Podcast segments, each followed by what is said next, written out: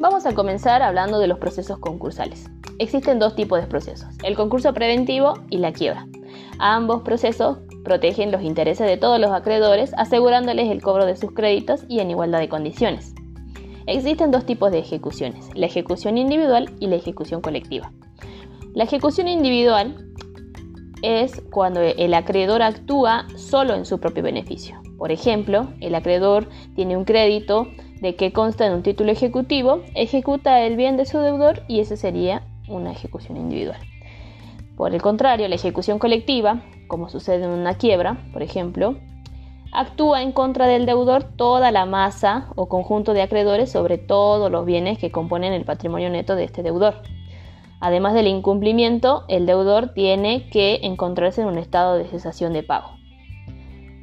Vamos a otro puntito del programa que se llama concepto y alcance del concurso. ¿sí? El concurso preventivo, en pocas palabras, es un proceso que tiende a lograr un acuerdo entre el deudor y sus acreedores para superar un estado de cesación de pagos y evitar la quiebra. Solo procede a pedido del deudor.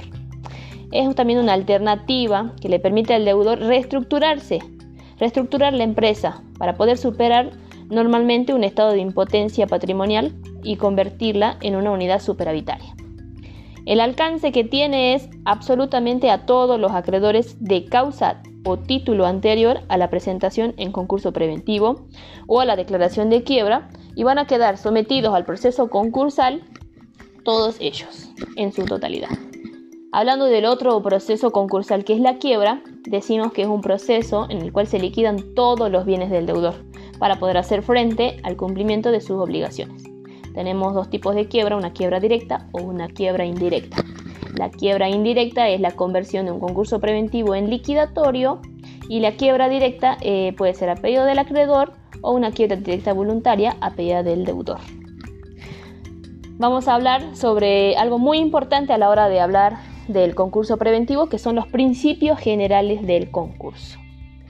¿Qué es un principio? Podemos definir a un principio como una base moral, legal, a las cuales se recurre para interpretar y desentrañar un precepto y justificar tal decisión. En el concurso tenemos siete principios. Vamos con el primero. El primero es el principio par condicio creditorium. ¿Qué significa esto? Significa que todos los acreedores que concurran al proceso concursal en igualdad de condiciones no sean tratados de una manera igual absoluta, sino de una igualdad entre iguales. ¿Y qué significa esto? Que todos los acreedores que permanezcan que pertenezcan a una misma categoría concurran en igualdad de condiciones, por ejemplo, igualdad entre acreedores quirografarios, igualdad entre acreedores privilegiados, igualdad entre acreedores eh, laborales también. Y este principio par condicio creditorium es una regla de reparto de igualdad de trato. El segundo principio, un principio llamado el principio de universalidad. Todos los acreedores y los bienes del deudor quedan sometidos a un único procedimiento concursal. Este principio se expresa en dos aspectos, un aspecto objetivo y un aspecto subjetivo. El objetivo dice que el concurso va a producir efectos sobre la totalidad del patrimonio del deudor. ¿sí?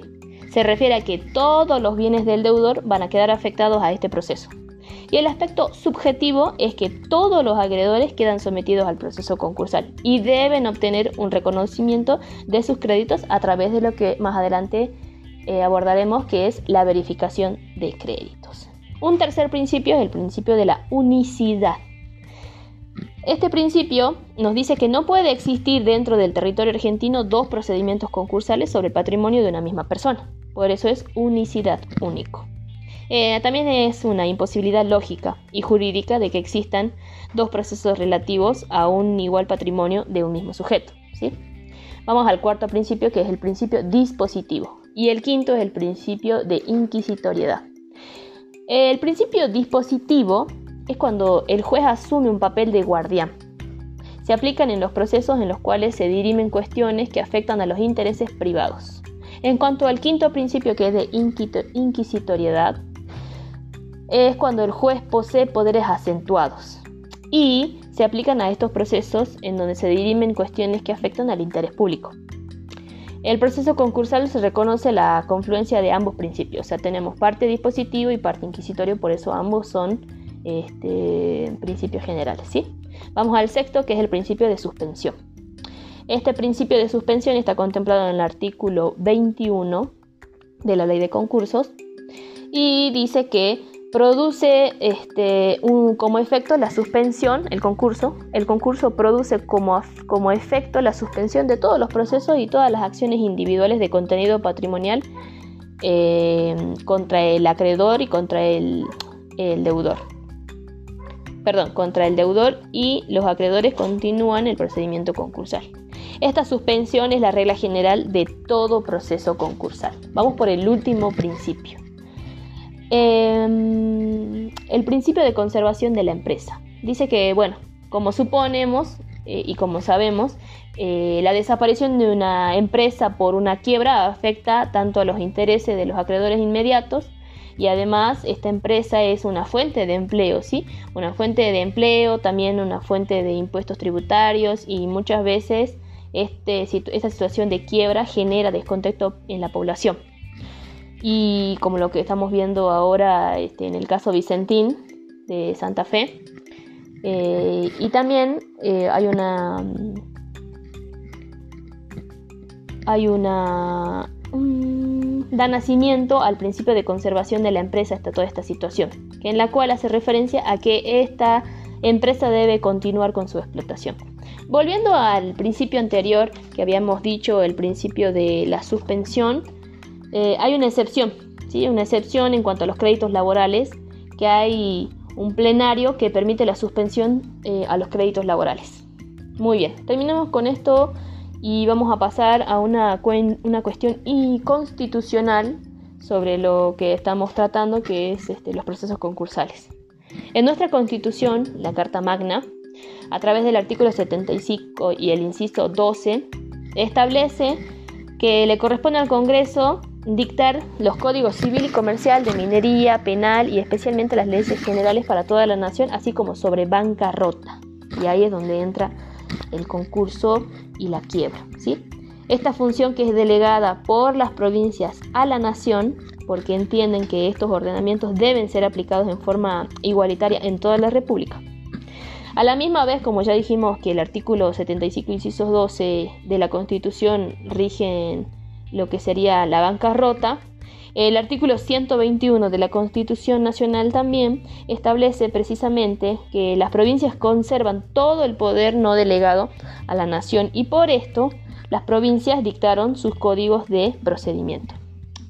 haciendo referencia a lo que estamos viendo ahora, que la Constitución es lo que está en la, en la cúspide de la pirámide de, de Kelsen, si no la conocen, la pirámide de Kelsen es una pirámide que comienza en la punta con la Constitución Nacional y los tratados internacionales con jerarquía constitucional. Luego le siguen las leyes nacionales, que serían los códigos de fondo, las leyes nacionales y demás tratados internacionales.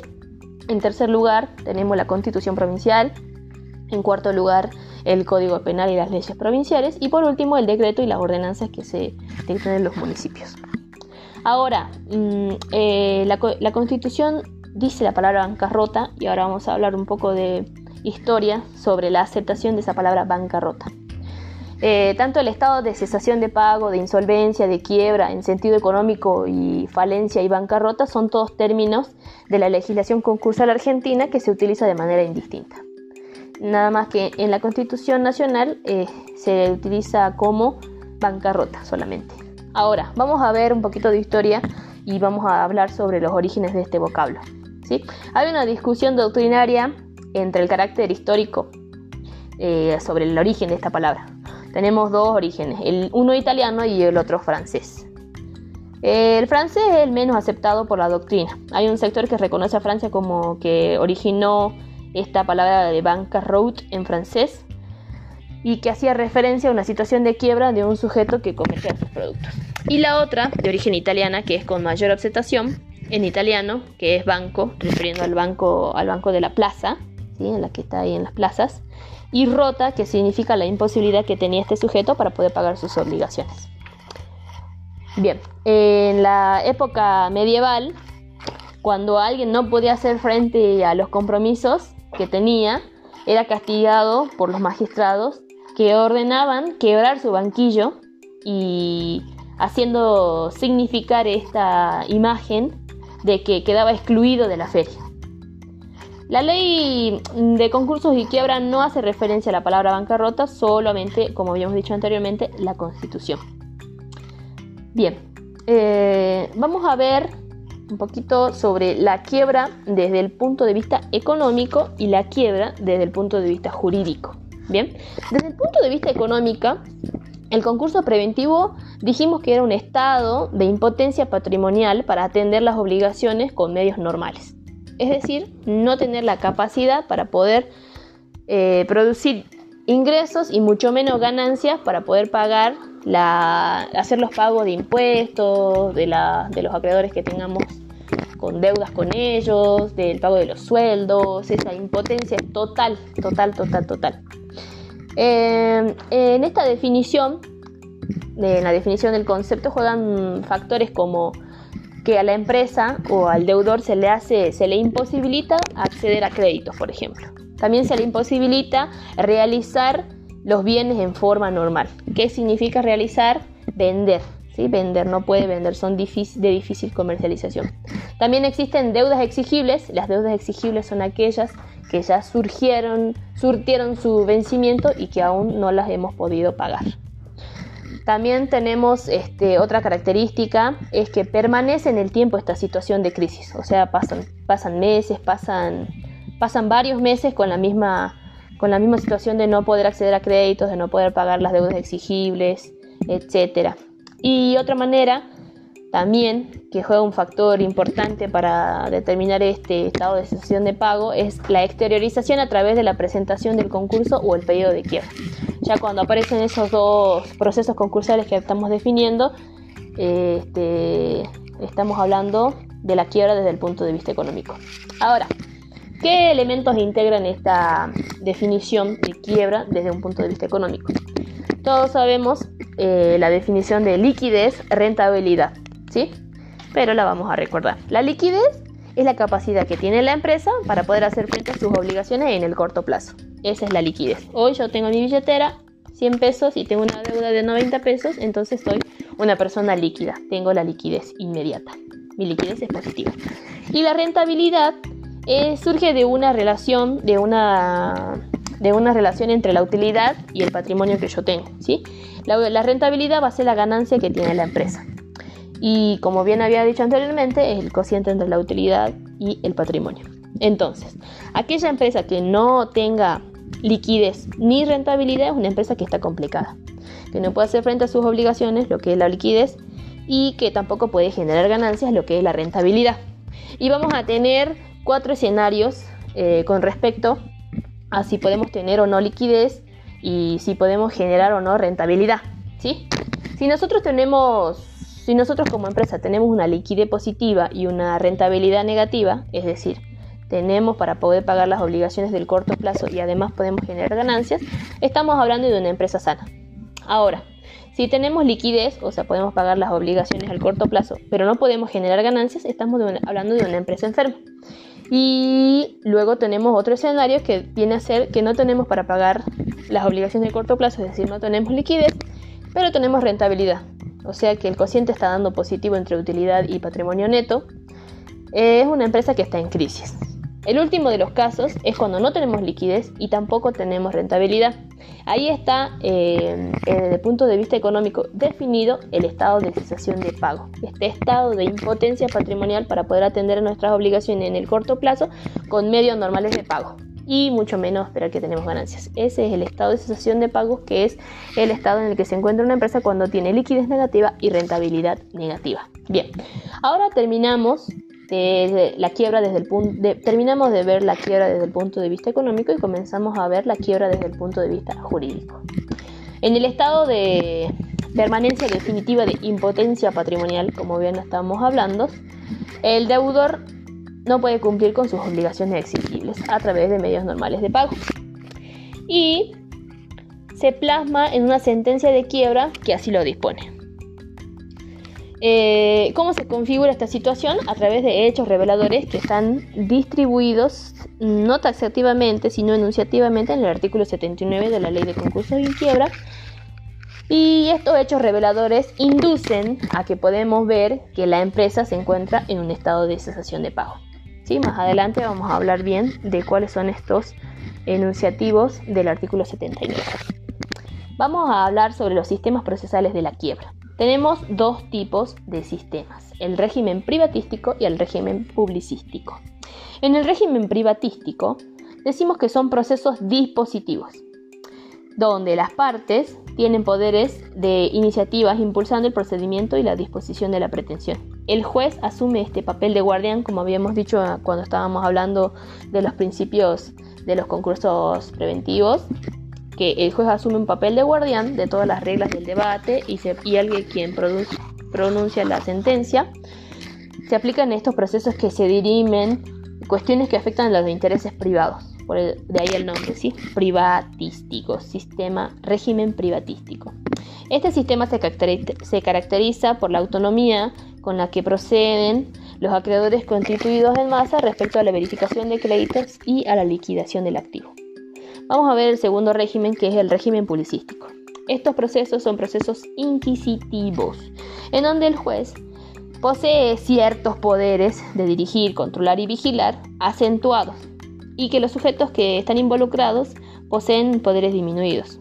Se aplica generalmente a aquellas cuestiones que se dirimen intereses generales o públicos.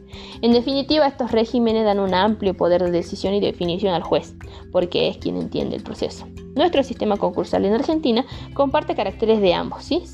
A partir de la ley 24522 se incorpora una suerte de mixtura entre el sistema privatístico y el sistema publicístico.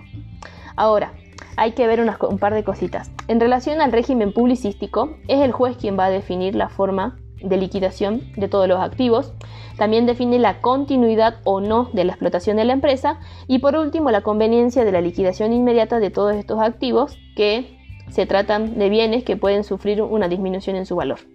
En relación a lo privatístico, la verificación de crédito deja de ser en el juzgado y pasa a ser en el domicilio del síndico. ¿sí? Y la observación a los pedidos verificatorios tampoco se hacen en el juzgado, sino también en el domicilio del síndico. Se deja en manos de particulares la negociación y el acuerdo en el sistema privatístico. Muy bien, ahora vamos a hablar sobre la legislación de una emergencia de ley 26.563. Esa ley es una ley eh, que se declara eh, una ley de emergencia productiva y crediticia que se originó en la situación de la crisis del 2001 por la que atravesó nuestro país y establece su vigencia hasta el 10 de diciembre del 2003 o mientras dure la emergencia y tiene ciertas modificaciones. Una de las modificaciones es que se aumenta el plazo del periodo de exclusividad de 100 a 180 días. Se elimina el crown down, que era el sistema de salvataje del artículo 48. Se suspende un plazo, se suspende el plazo de 180 días en el trámite de pedido de quiebra. Se suspende también el plazo de 180 días en los concursos preventivos de ejecuciones judiciales y extrajudiciales incluidas en las prendarias e hipotecarias. Y en definitiva esta reforma es una ley para mal y la doctrina y la justicia nacional las declara inconstitucionales en varios artículos y todo esto genera inmediatamente la reforma. Entonces por eso comenzamos a hablar de la contrarreforma concursal, la ley 25.589.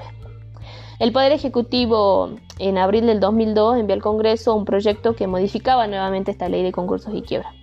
Entonces, estas modificaciones eran que se derogaba esa ampliación a 180 días del periodo de exclusividad, el proyecto vuelve a pasar a ser un máximo de 90 días, eh, se deja sin efecto la suspensión de 180 días en los procesos de quiebra, se restituye el crown down, que es el proceso de salvataje del artículo 48, y se amplían las facultades para los jueces en cuanto a la posibilidad de aceptar o de negar o modificar las propuestas de homologación de acuerdo de los acreedores.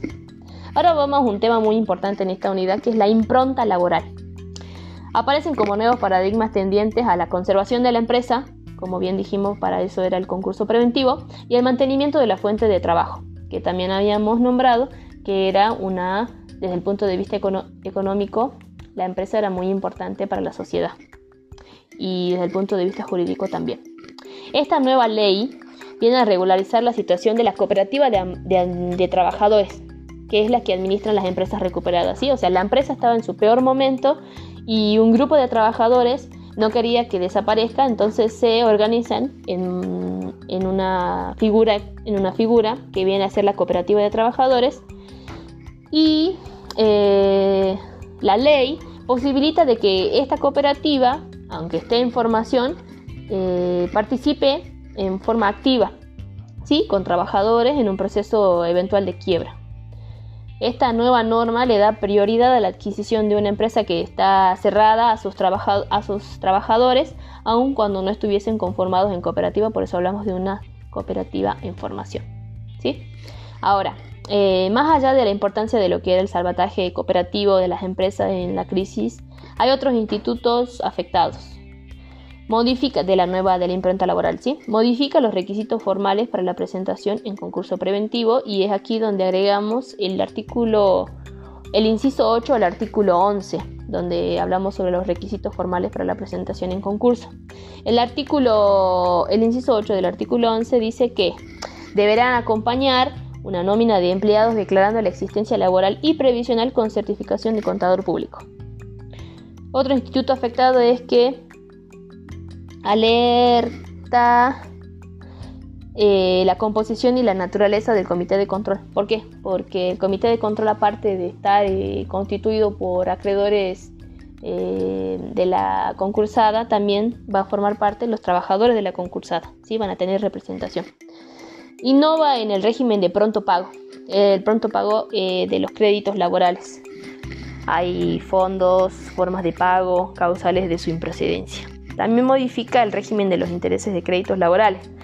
Los procesos concursales no suspenden los intereses de los créditos laborales que habíamos nombrado anteriormente. Esa era la excepción en cuanto al principio de suspensión.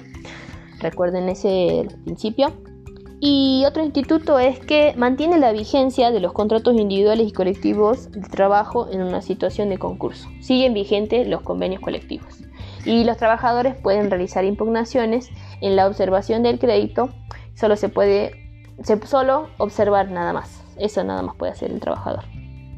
Ahora, podemos hablar sobre el Código Civil y Comercial de la Nación.